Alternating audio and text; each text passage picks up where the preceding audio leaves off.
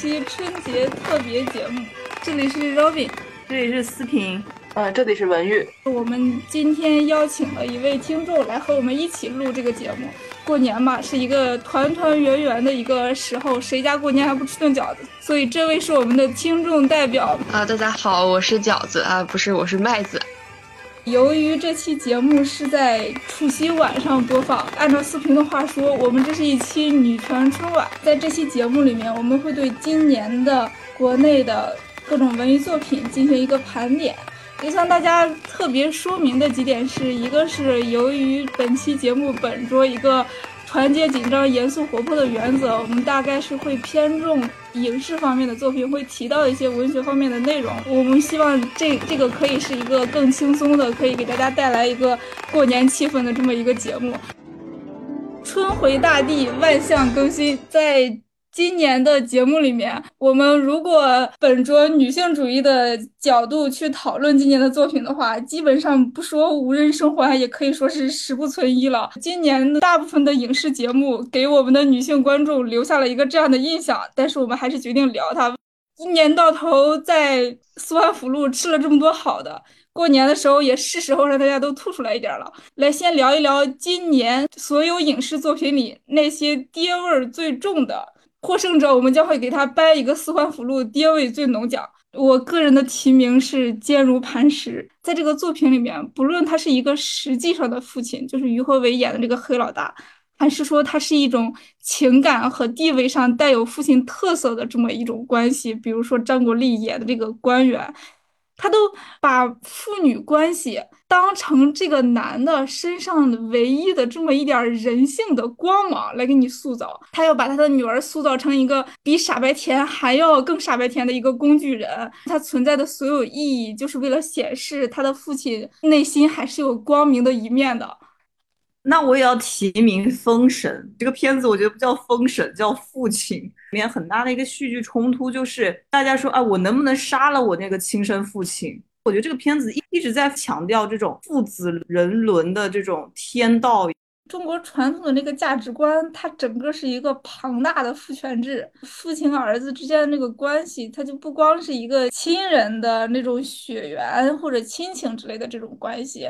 它是一种，就是那个这个家里谁说了算，谁来当父权制的那个最终领导人和那个终极的那个顶点。我感觉他们之间的关系就总带着一种缠斗和亲情的这种矛盾在里面。如果一个导演他的思想比较传统的话，他就会非常的为这个矛盾着迷，然后他就会花想花非常大的笔墨、非常多的人物去构建这个矛盾。你看了之后，你真的会慢慢去认可纣王，你会觉得他是有野心、腹黑、有魅力、很霸道，他只不过想成为一个大英雄罢了。乌尔善这个导演，他本身的历史观有非常大的问题。他可以呈现这些问题，就他可以呈现这个父权制啊，可以呈现他是一个大家长的形象。但是呢，他的呈现方式就是以一个歌颂上位者的方式，而这个上位者又是一个对百姓并不好的一个上位者，而且在历史中他也是被批判，没有处在儒家那个角度对他进行批判，他也没有处在一个我们现在无产阶级历史的这么一个角度来对他进行批判，他就站在我是那个纣王的史观上来讲这个故事。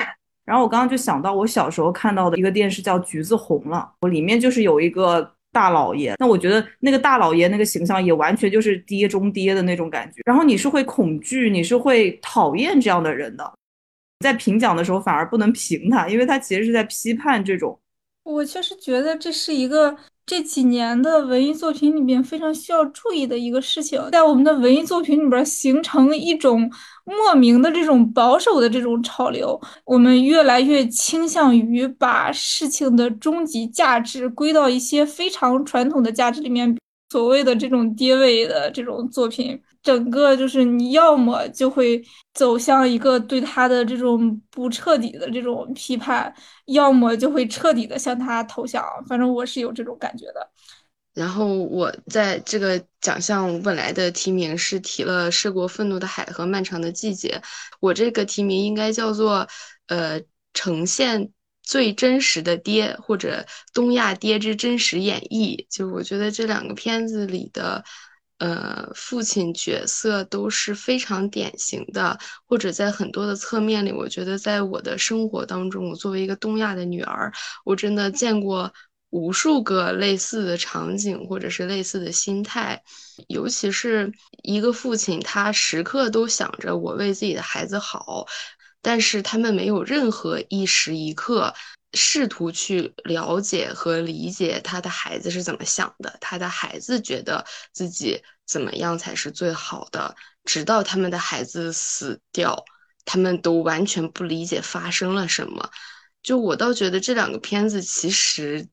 就还表达了对于父权制的反思，因为在这种心态和这种。制度下，就其实父亲和孩子都是非常悲哀的，他们都无法得到正常的亲子关系。这里面的孩子和父亲都是完全不亲密的，完全无法理解的。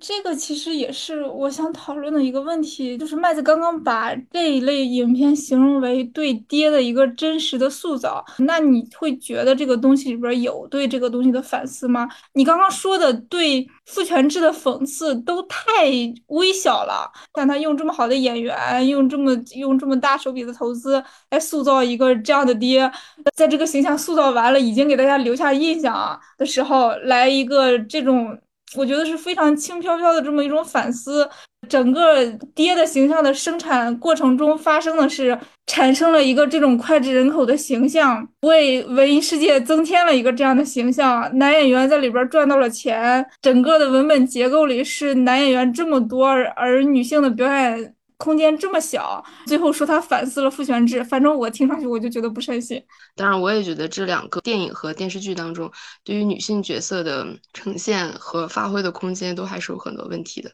文艺有想要提名的作品吗？今年发生了一个非常奇怪的事情，今年在二零二三年北影节上面有很多国外的、国内的好的作品，但是最后有一部作品获了好几个奖。北影节它的呃评审最主要的是张艺谋。这个获奖作品讲的是什么？叫它叫《白塔之光》，它讲的是一个人发现自己父亲失联四十多年的真相，然后就开始一段父子情、探寻父子情的旅程。我觉得他获奖啊，一个是因为有北京，然后他又会有很多的北京风土人情，更重要的就是他又展现了父子情。今年北影节没有任何一部片子去展现父子情，只有这一部作品展现了父子情，所以我觉得这是他获奖的唯一理由。不光是说在中国的商业片有很多的父子情的展现，或者说大家在刻意的展现父子情。甚至在这种艺术片里面，都会有一些中老年的导演会刻意的寻找展现父子情的片子，并且给他们更高的奖赏，甚至可能是为了在他们即将退下这个舞台之前，最后保留一点他们的影子。戴锦华老师有一个观点，我还是挺赞同的，就是电影是一种公共事件。在某一个时刻，我们一起走进电影院，出来之后对它进行讨论。所以，电影是进入公共的空间、进入公共的讨论场的这么一个公共事件。就我们刚刚讨论的这几个影片来讲，我觉得如果最后要决出一位胜者的话，我觉得应该是四平的这个，因为这实在是一个非常中国的一个问题。就什么样的爹对我们来说是最爹的一个爹呢？这个奖项，四平把你手里的宝贵一票准备投给哪一位选手呢？漫长的季节，为什么呢？漫长的季节最后面搞得也很煽情，所以我觉得漫长的季节还是对这个爹非常的认可、同情、共情的。好，下面文玉准备把你手里的宝贵一票投给哪位选手呢？我投封神。为什么呢？因为《封神》它其实不光是一个我们对父权的投降，还有一个是他去赞扬了那个父亲的所有我们其实能看到的不好的价值观，包括他的强强权、他的暴力、他的残忍。请麦子投出你手中的宝贵一票。嗯，毫无悬念的也是《封神》，而且《封神》这个它不仅展现了很多很多的爹和很多很多的儿子之间的关系。它还展现了在这种父权制结构下，为了去争夺权力和很多其他的资源，都需要付出什么。他们真的付出了非常大的代价，在一些我看来不是那么重要的事情上，而且他们只有武力战争这一条路可走。我觉得完全没有必要。好的。目前的投票情况是，封神以碾压的票数获得了第一，让我们恭喜封神获得。四环辅路年度最跌位影视作品奖。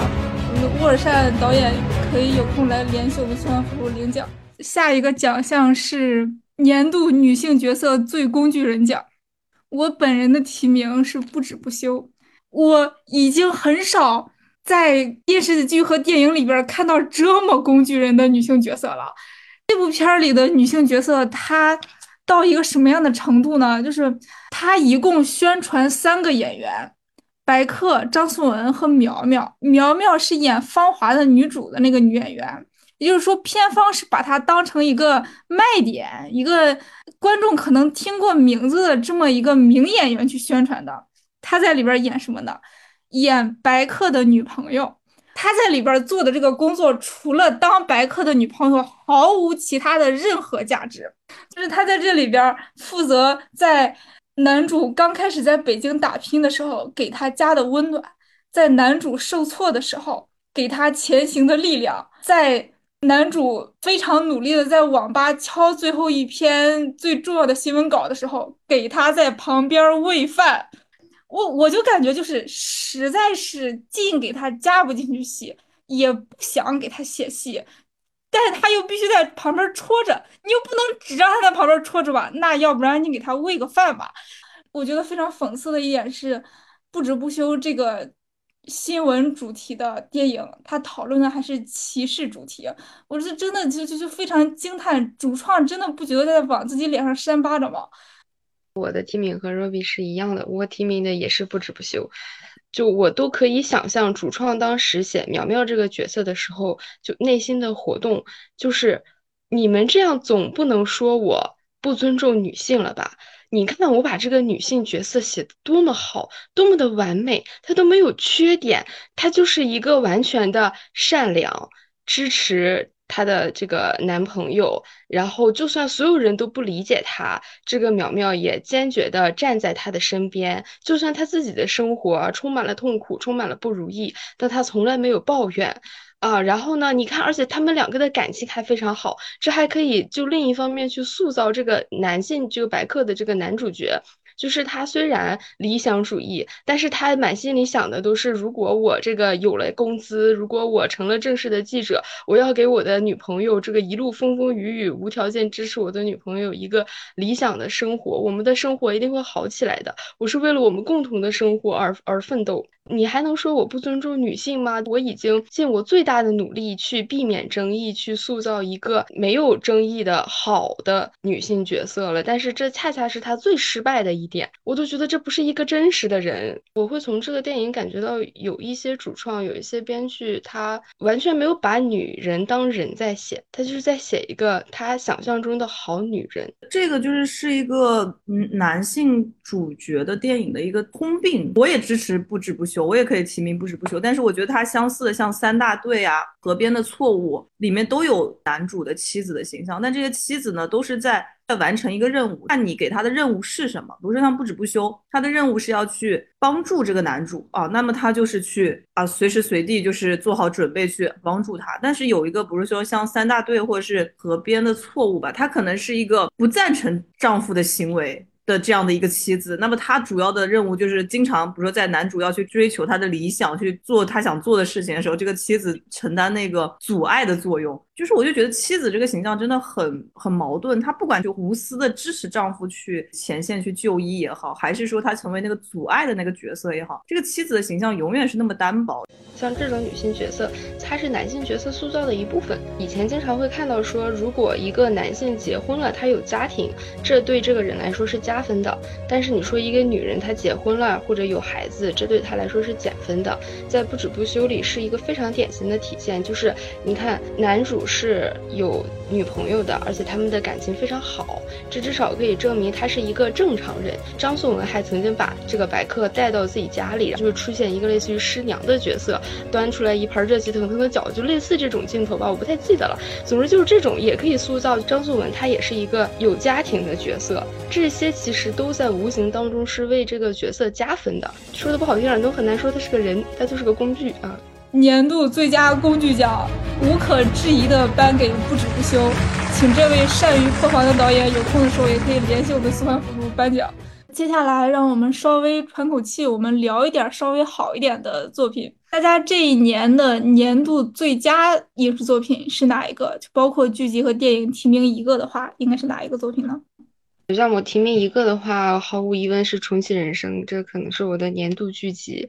嗯，很多人可能提到过《重启人生》是一个。男性角色非常少，然后就女性的戏份非常多的一个剧集，所以它毫无疑问是一个非常女性主义的题材。这里面的女角色，她们生活的非常轻松，她们的社会背景好像不是在一个男权社会，哎，她好像是生活在一个女性主义的空气当中，就真的太令人羡慕了，就太太让人轻松，太让人舒适了。这个剧集有一个非常可贵的一点是，它花了大量的笔墨，尤其是在前。几集拍摄了非常多的琐碎的对话和细节和小事，我都觉得这是一个比较冒险的方式。这前两集是可能比较容易弃剧的，但是当你不断的继续看的话，就会发现不断重复的这些对话和细节里面蕴藏着无尽的情谊。就是剧透预警啊！如果想看这个剧的话，就不要再再听接下来的几分钟了。他最后是。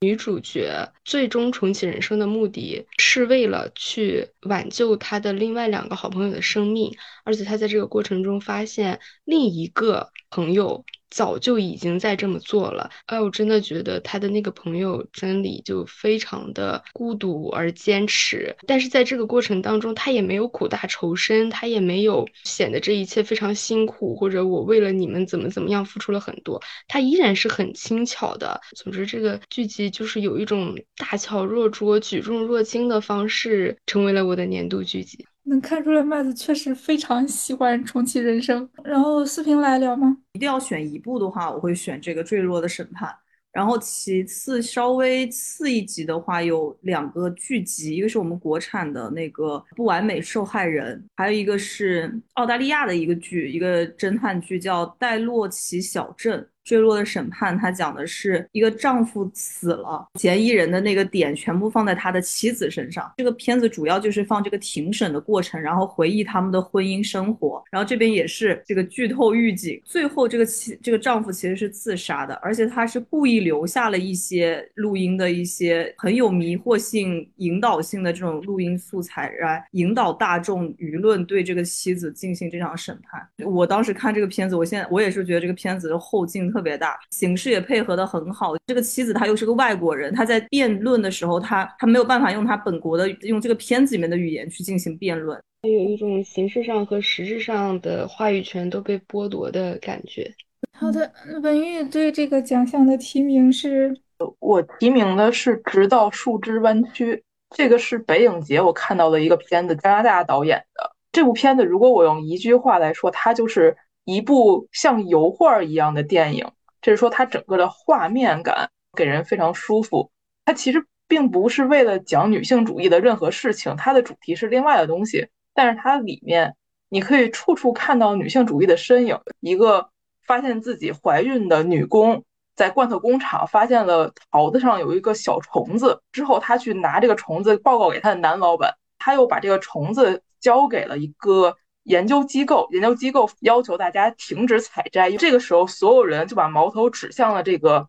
把虫子暴露出去的这个女性。这件事情之后，他就在小镇里面产生了很多对他的攻讦。他们也去有一个公开的议会来讨论这件事情：我们到底应不应该去防虫？大家讨论的结果是不应该去防虫。所有人都很开心的去采摘这个桃子，结果最后虫子来了，树也毁了，地也毁了，地也卖了。这个女主她不在一个正常的家庭里面，她是和她的妹妹相依为命的。这部作品很好展现了一个姐妹情，而且是一种很具有共生关系的姐妹情。她们之间也会有争吵，最大的一次争吵是因为这个姐姐没有把这么一件关于虫子这个事情告诉她，然后她想一个人扛下来这件事情，就导致了他们之间的一种裂痕。但是之后她的妹妹。呃，本来是想去别的地方打工，后来又考虑到自己姐姐没有办法承受这么大的压力，又回来了。他其实是表现了这种家庭里面很真实的一种大家的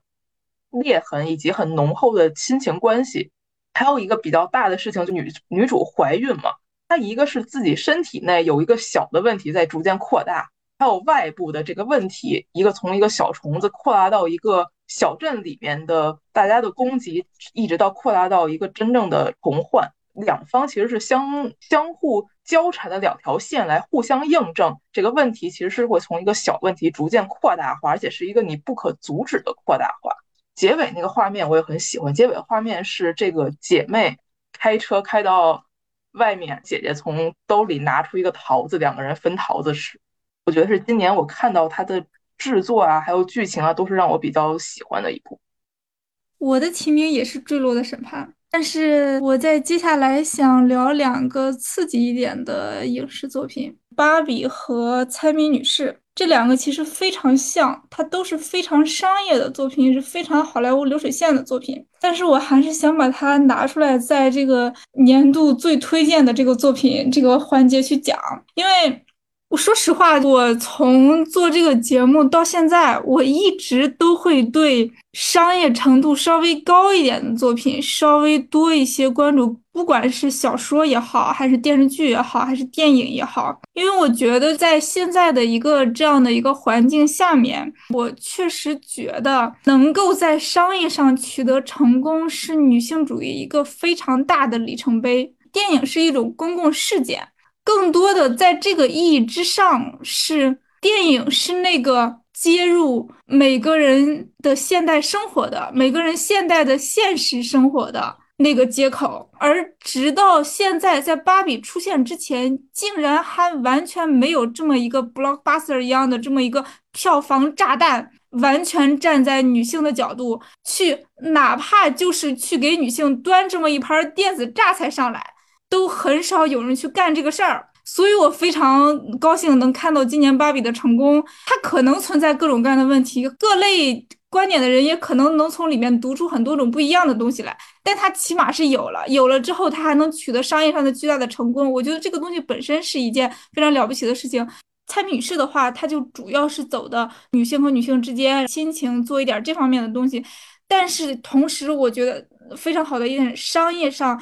也很成功，这完全就是一个。商业上做的非常完美的喜剧片，我真的很推荐大家今天结束之后也去看一看这个，因为这是一个合家欢的片子，对不对？过年就应该看这样的片子嘛，过年看一看女性怎样产生各种各样温馨又好好笑的这种笑料，怎样走一个跌宕起伏，但同时又激动人心的这么一个商业片的剧情，最后怎样迎来女性角色本身的圆满和感情线的圆满？感情线不是那种感情线，是亲情线的这种圆满，我觉得就非非常。非常的推荐大家去看，所以我觉得今年是一个女性主义的这种社会思潮，或者说社会意识形态在社会经济层面上，在社会层面上取得还是我不敢说重大的胜利，还是稍微有这么一点点胜利的一个年份。借这个节目也非常向大家推荐一个《戴洛奇小镇》。它也是一个 Robin 说的商业片，它是一个讲案子的，它是在一一个虚拟的一个小镇里面发生的连环杀人案。这个剧里面死的人全是男人，最糟糕的那些垃圾白男。最开始这个这个案件大家都觉得可能是妻子杀的，依然是剧透啊，剧透预警。真正在干这些坏事的是。一个一直觉得自诩自己是尊重女性的一个男的，当这个小镇的警察还有这些女的要过来抓他的时候，他说：“我这么尊重女性，你们居然还要来杀我，不把我当成英雄，不来感谢我。”他的主角是两个女警官。其实我觉得在大量的侦探案里面，女警官也是很稀缺的。那我们的年度最佳剧集的评选可以交给我们的听众。听众朋友们也可以在评论区留下今年你最喜欢的影视作品。让，我们进入下一个吐槽环节。大家觉得今年最差的一个作品是什么？我其实会产生一个这样的感觉，可能很多人会和我一样，就是这可怎么选啊？今年影视作品的这个现状，这可实在是太多了，很难选啊。嗯，刨除我们刚刚已经出现过的那些，我觉得应该是《奥本海默》。就《奥本海默》这个片子，你看的时候，甚至还会对里面的两个女性角色是会有留有一定的印象的，这导致他甚至会给人一种错觉，是不是也没有把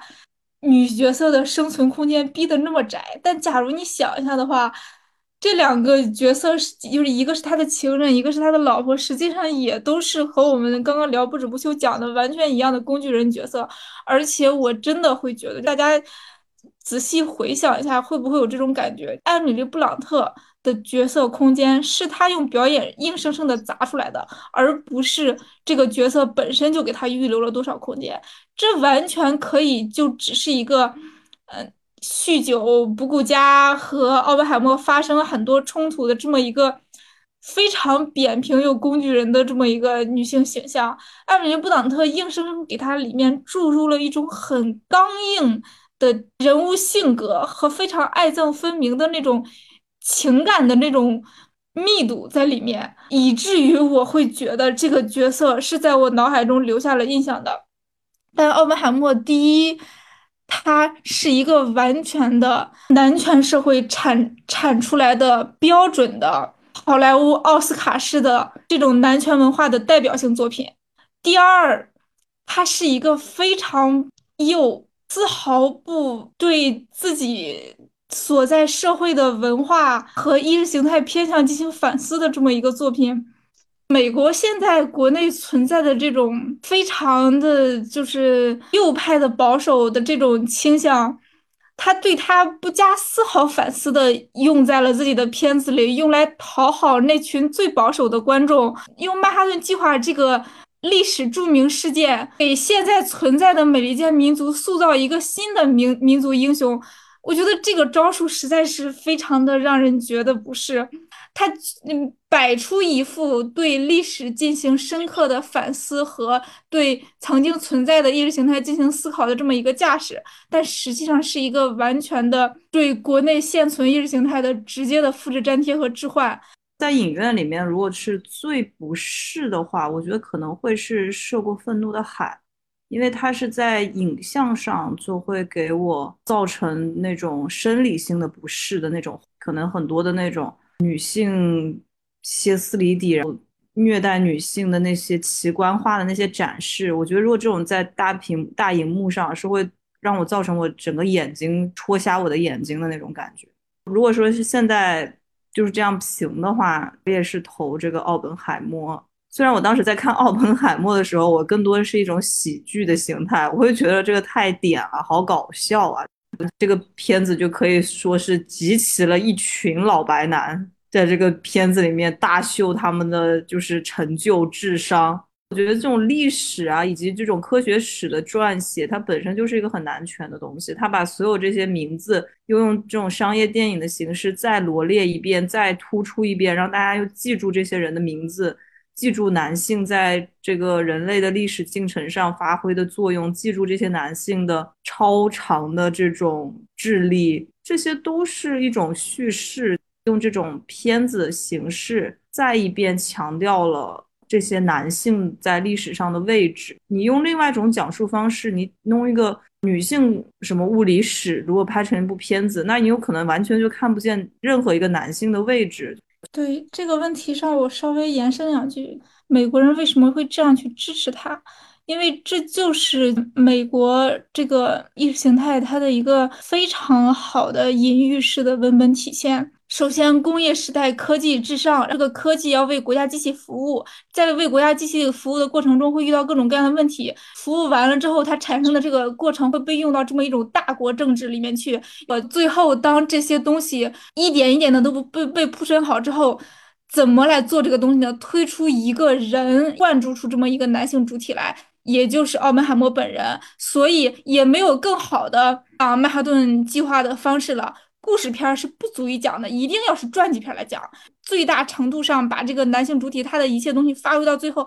最后男权的逻辑、资本的逻辑、国家意识形态的逻辑都会汇聚到这么一个男性主体上面，最后来形成奥本海默这个片子和这个人。我们讲民族是一个想象的共同体。我们怎么去想象它？我们通过文艺作品去想象它。我们都当然不是说这是唯一一个，大家可以想象，奥，一个像《奥本海默》这样的片子放在美国的文文化市场上，放在美国的公共空间里，放在美国的文化场域里，会形成什么样的讨论？这样的讨论又会对美国的意识形态形成一个什么样的作用？奥本海默是一个顺直老白男的一个幻想大作，那我觉得《狂飙》就是东亚顺直老黄男的幻想大作。呃，它剧情就比较大的问题是一个是女性角色嘛，她塑造了一个有钱的、有性感的、妖艳的、支持你的大嫂的形象，就很奇怪。大家幻想一个有权利的女性，就是妖艳的、性感的，满足自己审美欲望的女性；但幻想一个有权利的男性，就是一个油腻的、肥胖的、中老年的、丑陋的男性。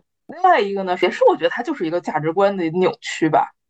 甚至是有一点正面描写黑恶势力。我要写这些势力是怎么不容易的成长起来的。虽然他是黑社会，但他从小经历了非常多的苦难事件，他非常不容易才做到了黑社会老大的位置。可能今年这些剧都是同样一个逻辑，把一个你自己欲望的不断膨胀的体现，你自己。去为了自己的欲望伤害别人，去踩着别人的血上来，把它合理化一个不得已的情况，并且把它合理化一个我可以用来吹嘘，甚至是可以用来正面讨论的一个情况。好的，麦子来聊一聊自己今年看过的最不推荐的作品吗？就虽然我真的很想提名《碟中谍七》啊，这个真的拍的很烂，但是这个更想说的是《消失的她》。在观众体验上，就是让我不太舒服的。它的音效和剪辑和拍摄的方法太故弄玄虚了。它是想要呈现一个悬疑片，但是悬疑片终究还是需要用故事和结构的悬疑，或者人物关系的悬疑悬疑来去支撑这种呃悬疑片的。吊大家胃口的这个，或者说是这种反转的这个这个东西，但是这个片子很大程度上就是他为了扩大它的悬疑，他不停的用一些诡异的空镜，或者是剪辑的方式，或者是非常强烈的铺满的那种音效，去让人在电影院里面来不及思考，用这种视觉感官和听觉感官的冲击。试图把观众置于一个来不及反应、来不及思考就跟着走、跟着恐惧、跟着害怕、跟着莫名其妙的这么找不着北的这么一个状态。但我觉得这是一个拍摄这种悬疑片的不好的导向，这其实体现了剧本的的不足，所以必须用这些东西来补充，或者说这是一种偷懒的一种投机取巧的方法。这里面的女性角色也非常非常的刻板。就他的妻子也是一个一直非常善良。这里面关于所有的开公司有多少资产，包括之后的这财富移转的整个过程也非常的虚浮，我不太记得了。但我就记得当时看的时候，每一个步骤我都在想，这怎么可能？而且一个家里有这么多钱的上市公司的这个父母是上市公司高管还是老总的一个女儿，她实际上不可能对于。财产对于这种金钱性的东西，甚至于人际关系，她不可能这么天真。感觉最终这个女孩遇害是有一部分的那个感觉，就是她活该，因为她太太天真。好的，我们感觉这个奖项的竞争也非常的激烈，听众朋友们也可以在评论区留下你这一年最不喜欢的影视作品是什么。接下来我们进入一个环节，就是我们每个人可以提出。一些小的个人提名奖项，比如说我自己非常想给国内的影视行业男女比例最邪门奖。我也不知道是从什么时候开始啊，影视作品里边出现了这么一股非常奇怪的潮流，就是十个男的和一个女的演这么一部作品，最后打宣传的时候告诉观众说我们不重视爱情线，所以你们来看吧，非常邪门又非常好笑。里面透露着着非常多的这种信息。首先是就是女演员的这个生存被影视行业这种叙事手法的前进挤压到了一个更小、更窄、更微不、更难以在这个节目里边和这产生举足轻重的影响的这么一个位置上。而且我觉得这种宣传和这种拍。作品的策略表现出了一个非常奇怪的逻辑，就是女性角色如果出现在作品里边，她就应该是在谈恋爱。如果不谈恋爱的话，我们为什么要放女性的角色进来呢？这个奖项我真的就想提名《封神》，《封神》是我今年见过男女比例最邪门的一个作品。我真的觉得，如果不是《封神榜》已经出现了这么一个非常非常出名的狐妖，而且他确实能卖票，连妲己这个形象都不会有。而且皇后这个角色，我也是觉得，就是纣王他既然是一个皇帝了，我觉得这个主创们就想，他总该有个皇后吧。他这个皇帝要是没有个皇后，是不是不太说得过去啊？他的豆瓣演员表里面男女的比例是六十四比七，这个不是我说，也过于悬殊了。你在路上拍个三十秒左右的路人的视频，里边经过六十四个男的都不一定会只经过七个女的。假如你拍了这么一段视频，经过了六十四个男的，却只经过七个女的的话，你是在什么地方？拍的这个这个视频，男厕所门口吗？就是全男电影这个问题，我因为也会看一些，比如说我们说现在有大女主的电影，但是确实女主就是因为她就是要跟男的在一起，所以她就会变成一个选男妃那样的电影，啊，比如说《长相思》这样的片子，我们说杨紫是大女主，但是她就会爆红四个她的恋爱对象，像那种恋爱游戏一样。我之前是列了一个的最让我心情复杂的片子是《鬼家人》，就关于我和鬼变成家人那件事。这个片子最大的就问题在于，它作为一个终于商业化而且比较拿到台面上、拿到这院线讨论度比较高的一个。基本上来说，可以是一个同志类型片，它做的很好，也很成功，引发了很多的社会讨论。但是在最后的处理上，我觉得实在是太俗套和理想化了。就是最后和家庭和解的片段，和父亲最后甚至于去给他的儿子的前男友跪下那个镜头，我觉得实在是太刻意了，就。你们无法忍受了，快去心疼心疼这个父亲吧，就是这种状态。所以这个片子就让我非常的心情复杂，因为我当然是希望鼓励更多的影片去关注和呈现，嗯，这类的社会议题，尤其是以更加不管是喜剧啊、商业片啊这种方式，轻松的方式都是非常好的，但是在最后还是趋向保守了。我甚至觉得，在开始的阶段有一些刻板的或者类型的这种印象都没关系，真的没关系，毕竟刚刚开始。但是最后的处理还是让我蛮失望的，而且让我蛮莫名其妙的。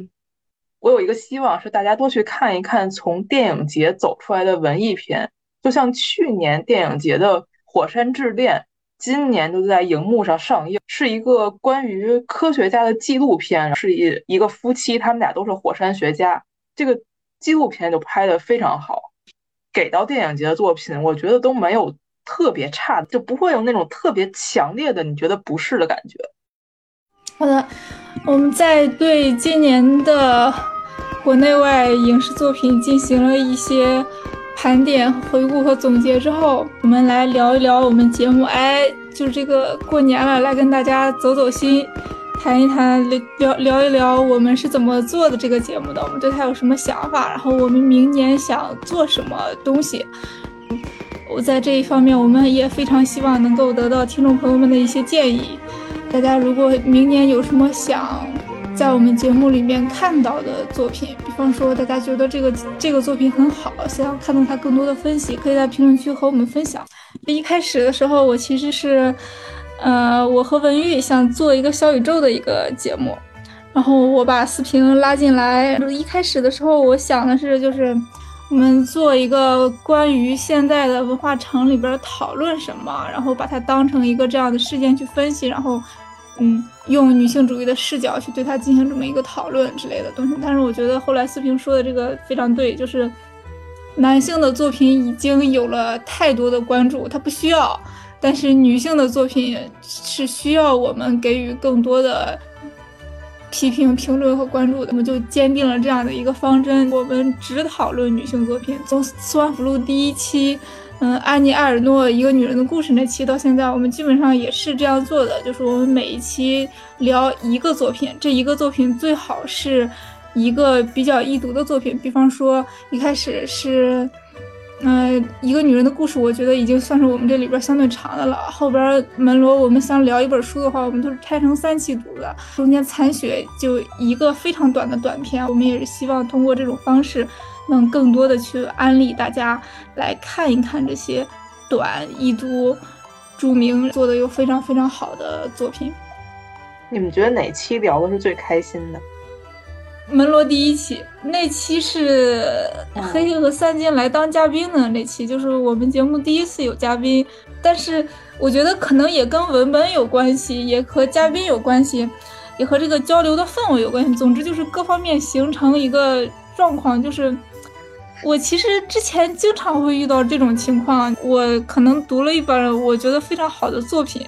读完之后我没有人聊。哦，这个作品可能非常好，好多人直拍大腿。我觉得，哎呀，这个东西怎么写的这么好？哎，你看中间的这个小细节，它怎么这么这么厉害？但是，假如说一个东西，比方说它是一个长篇的话，哪怕是专门针对这本书的讨论，比方说豆瓣的那些影评啊之类的，它可能都不会提到这么一个小细节。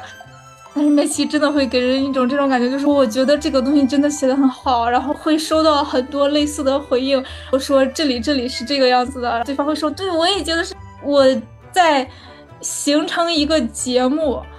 或者说更虚浮的那些获得很多关注、粉丝，或者说我现在还看看不见的赞助之类的这些东西之外，在这期里面先获得了一种非常开心的属于文学本身的交流，而且它是一个纯女性之间的这种交流，我真的觉得非常开心。这个节目这小半年来，就假如我除了其他的东西，我只收获了这一种东西的话，也是非常值得的。有一群女生去谈论女作家，然后女作家写的又是女性故事，也是女权 buff 叠满的这种完美的体验。而且我也从这种活动、这种空间里面特别感受到那种女性话语权的力量。你在这里面，女性说话可以为所欲为，你可以想怎么说就怎么说，没有那种你不舒服的声音会出现。呃，我觉得这个确实是当之无愧，我可能体验特别好的。但是在之前。我其实第一次觉得非常的开心的是那个汉娜盖茨比的脱口秀，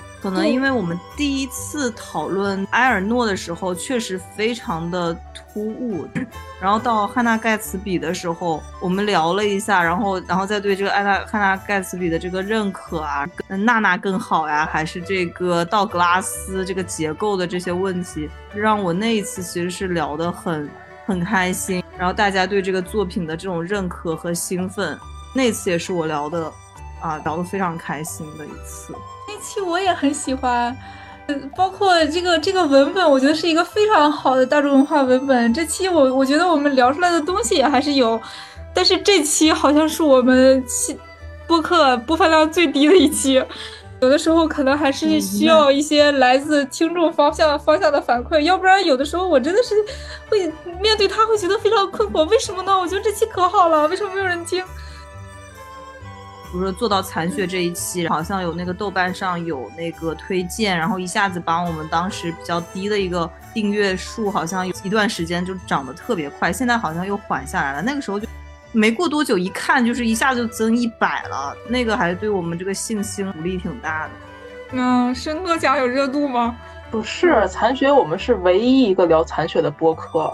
你去搜残雪，只有我们这里做的节目，其他都没有节目。我们是独家垄断，独家节目，对我们是垄断。所以你只要想搜这个人，就肯定会听到我们的节目。就这说明什么？全网只有一千多个人关注残雪，或 者或者说小宇宙只有一千多个人关注残雪。这还是在诺奖的冲击下，只有一千多个人关注残雪。在这里跟听众朋友们讲一下我们节目的营销策略啊，就基本上没有营销。我们几个主播平时也都各个的事情。刚开始做这个节目的时候，可能就是觉得，哎呀，如果完全不做的话，是不是显得这方面过于懈怠一点？所以我意思意思的去豆瓣发过，可能一个帖还是几个帖来着，但是就到这儿了。所以有一次，应该是一个豆瓣网友。在豆瓣的一个听播客的小组里给我们发了一个帖子宣传。那段时间我们节目的订阅播放量唰唰的翻倍的往上涨。我当时想发生了什么，发现哦，原来是有人推荐我们，这还是蛮开心的。收到大家的反馈，真的还是蛮开心的。嗯，我记得，比如说我们的听众代表麦子，我记得小宇宙给我发那个二零二三播客的那个年度盘点，他会盘点你的播客收到的评论什么什么，他列出来三条评论，三条全部来自麦子。我当时就觉得，这你不来录个节目说得过去吗？真的是，而且都是那种很用心的一长段的那种。我印象非常深刻的是，我们聊爱情的那一期，就池莉的那一期。有一位听众朋友在评论里说，这个节目他听了五遍，就这期节目，他听了五遍。我当时真的是那种开心的程度，真的是，哎呀，真的是超级超级棒，就会会因为这种评论而超级开心，真的是感谢大家，感谢每一位听众在评论区给我们留下的反馈，谢谢大家。真的就是麦子真的是超级捧场，我印象中你在评论区留下的评论是不是？曾经有一段时间比我们三个主播都要多一点儿，我们会有的时候去回复大家的评论，但您真的是一长段一长段的会往上刷。就是确确实，就首先你们的节目质量就是非常好，虽然我是可以说是亲友团，但是，嗯，我之前也跟 Ruby 说过，就在我听过的文化类或者是读书类讨论的节目当中，咱四环辅路的质量基本是。我心目中的前三，就它的信息量、信息密度和讨论的质量，是比很多的热门播客还要高的。所以，而且数据这个东西，以我看过的这么多的博主啊、UP 主啊这种来说，不好说。有的时候就是会有很好的节目，它数据就是不太行。那个《汉娜盖茨比》那期，我自己也非常喜欢，而且我那期听的，我也听了得有两三遍。听一遍觉得不够啊，有些观点可能我还想要再听一遍的那种程度，但是他可能可能这个演员本身在国内就知名度没有那么高，或者是，呃，可能更多的人是冲着文学文本来的，所以他看到脱口秀演员他就没有，就是后来的听众可能他会往前补之前的期数，但他就没有点进这一期，这都蛮正常的，我觉得也不不要太焦虑数据这个事情。像安娜盖茨比这个东西，你就想，如果我们没讨论，那这个东西它就更少了。其实我们还是提供了这一点点火光的。像我最开始看门罗小说的时候，那门罗在 B 站上你几乎都搜不到它的内容，可能在一五年、一六年左右。但是你现在哪怕搜这个小宇宙这样的平台，门罗都已经就是都你都听不过来了。各大读书播客他们都已经挺挺推门罗的，因为门罗小说也多，有十十几本。我就看好多人都好像我们的竞争者都很多，不是说我们在介绍门罗，而是我们现在在借门罗的名声了。哦，我就觉得这是一件特别特别好的事情。那这些事情它也都是在。最开始完全是一个空白的这个场域，再一点点做这件事情，不断的去推荐，才让他有现在这种这种身世。所以我觉得我们还是在做一件非常非常好的一个事情。但是剪辑真的很累啊，这个事情我真的要吐槽，太累了。是的，你是不是要让专业的人来做专业的事？我们这些不专业的人在这做剪辑，我真的是，我我天哪，怎么会这么辛苦啊？这个工作。我能不能在这儿做一个梦？新年的时候有没有可能有什么金主看上我们，然后给我们投钱，就可以把我们三个人从剪辑里面解放出来，找一个专业的剪辑来给我们剪片的，我们只管就是放开了聊，就畅聊就可以了。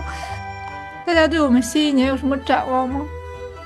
觉得经典作家吧，我也挺期待引入一些经典女作家，像张爱玲啊、萧红啊，想再找一些经典的看看，对他们的作品的。阅读啊，还有细读啊，本身也是一个对自己挺好的一个训练。而且我感觉张爱玲本身很适合，她篇幅都不长，但是每篇的内容做的非常的足，非常的多。艺术形式上面的能聊的东西也非常多，她的形式我觉得做的做了非常大的革新。我觉得也是非常经已经经住这种经典考验的一个女作家。还有萧红，我也很推荐，也可以讨论。文玉对我们接下来一年有什么想法吗？我可能还想聊一点儿非虚构作家吧，但是要看一下，可能最近非虚构有什么比较出名的。最近那个杨本芬又出了新书，还卖的不错。今年我觉得近几年非虚构这一片还挺多书出来的，包括国外引进的，还有国内自己写的都挺多的。还有就是像诺奖作家，我们可能还是会继续做吧。观众的角度来说，而且以吸引流量的角度，我觉得就是一期经典，一期相对陌生的作家，一期经典，一期相对陌生的作家，类似于这种，大概是这种节奏，可能会更。有利于吸引人群。再就是期数积累的越多的话，小宇宙应该现在是可以开专栏，比如说可以开一个诺奖作家系列，然后点进去你们这个合集就可以看到你们所有的聊的诺奖作家。如果观众群体积累的比较大一些的话，可以让观众有一点期待值。比如说我们下一期会回归诺奖作家系列去聊聊谁，或者下一期会回归张爱玲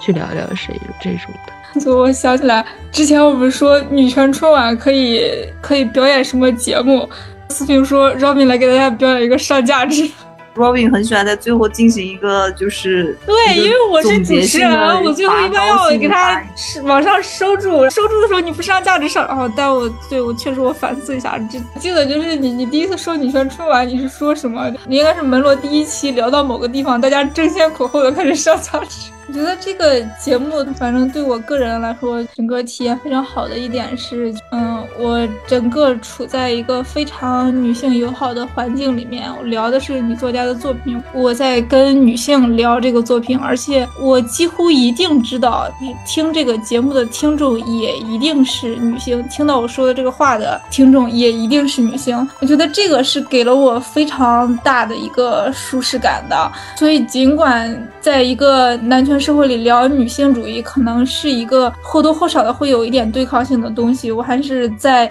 这样的过程中体会到的更多的是女性之间的交流的这种感觉。包括我们的评论里，很多人也会提到这个东西和他们日常中碰到的一些女性主义的经验会有什么联系。我会觉得这是一件怎么说呢？就是在。在之前，我其实对播客这个形式没有那么多的了解。我是在比较近的时间才开始接触播客。我开始做之后，我有的时候想一想，觉得是一件很神奇、很玄妙的事情。就是你看，现在人生活节奏这么快，一个人一天能有多少时间？假如去掉工作啊，或者说上学啊，各种这种必须要占用的时间之外，自己的时间能有多少？我们能和，嗯，即使只是几十、几百，或者说上千人一起。度过这一天中的一个小时，我也已经觉得是非常神奇的事情了。而且我觉得很重要的是，我们都知道大家是因为什么事情聚集在这里的，是因为文学，是因为女性主义，是因为我们关注着同样的事情，而且我们喜欢读同样的东西。好，上的非常好。好的，那我们今天就先聊到这里。很开心，四方辅路今年可以陪伴大家八期的时间。希望明年我们也可以愉快的一起读更多更好的女性故事。大家龙年大吉，拜拜，拜拜，拜。